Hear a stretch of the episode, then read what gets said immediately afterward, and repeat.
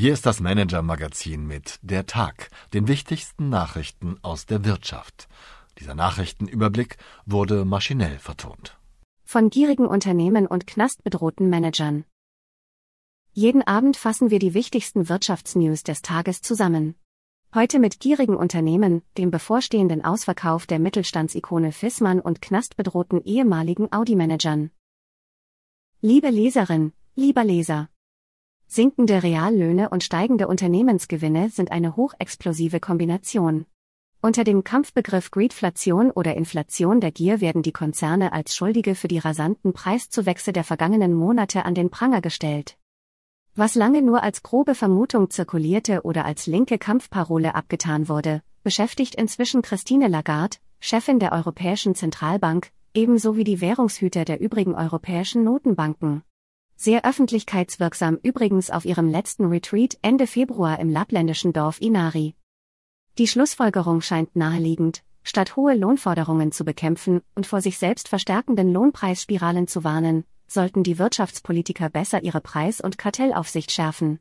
Mein Kollege Christian Schütte hat sich mit zahlreichen renommierten Ökonomen unterhalten und analysiert, was dran ist an der hitzig geführten Debatte. Die Wirtschaftsnews des Tages. Der Fluch der Wärmepumpe. Nach mehr als einem Jahrhundert prosperierender Unabhängigkeit steht dem hessischen Heizungsbauer Fissmann die Flucht in die Arme eines stärkeren Konkurrenten bevor. Die Gespräche mit dem US-Konzern Global Carrier aus Florida seien weit fortgeschritten, heißt es aus Verhandlungskreisen. Bereits im Februar hatten unsere Reporter Kirsten Bialdiger und Michael Freitag über mögliche Verkaufspläne berichtet. Nun scheint es so weit zu sein. Von einem 11 Milliarden Euro schweren Übernahmeangebot ist die Rede. Eine Sensation und doch logische Folge der Energiewende. Selbst die Fissmanns, eine der reichsten Dynastien Deutschlands, haben offenbar nicht genug Kapital, um mit dem Boom der Wärmepumpen mithalten zu können. Ein Lehrstück über die Tücken der Transformation und einen einmaligen Deal haben Lukas Heini und Michael Freitag recherchiert. Geständnis oder Gefängnis, der Strafprozess, mit dem die Folgen des Dieselskandals im Volkswagen-Konzern aufgearbeitet werden sollen, neigt sich seinem Ende entgegen. Stefan Weikert, Vorsitzender der Zweite Strafkammer des Landgerichts München, machte den beiden Hauptangeklagten, dem einstigen Audi-Chef Rupert Stadler und dem ehemaligen Leiter der Audi-Motorenentwicklung, Wolfgang Hatz, ein Angebot, das sie eigentlich nicht ablehnen können. Hatz hat sich inzwischen darauf eingelassen. Stadler und seine Anwälte verhandeln noch. Gefangene Bankkunden, Gut 28 Milliarden Dollar sammelten die Vermögensverwalter der Schweizer Großbank UBS zwischen Anfang Januar und Ende März an frischen Kundengeldern ein. Erhebliche Teile des Geldregens dürften direkt aus der Nachbarschaft am Züricher Paradeplatz gekommen sein.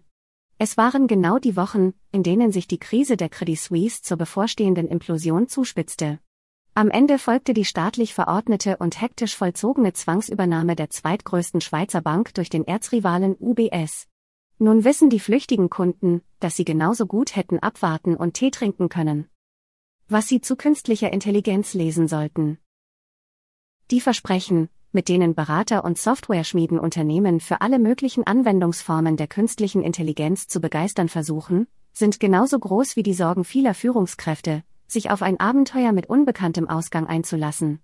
Deshalb schrecken viele Manager und Managerinnen davor zurück, die neue Technologie einzusetzen, und vergeben damit womöglich eine entscheidende Chance für die Zukunft ihres Unternehmens. Die KI-Experten Alessandro Brandolisio und Michael Leitl haben die vermeintlich größten Hindernisse bei der Implementierung analysiert und schildern in der Titelgeschichte im neuen Harvard Business Manager, wie sich die Blockaden am besten aus dem Weg räumen lassen. Meine Empfehlung für den Abend.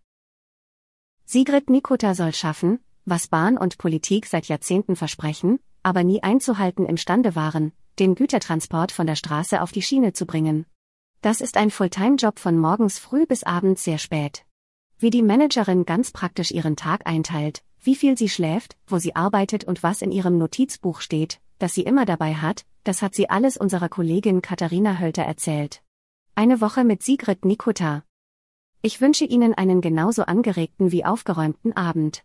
Herzliche Grüße, Ihr Dietmar Palan. PS, haben Sie Wünsche, Anregungen, Informationen, um die wir uns journalistisch kümmern sollten? Wir freuen uns auf Ihre Post unter chefredaktion at manager-magazin.de.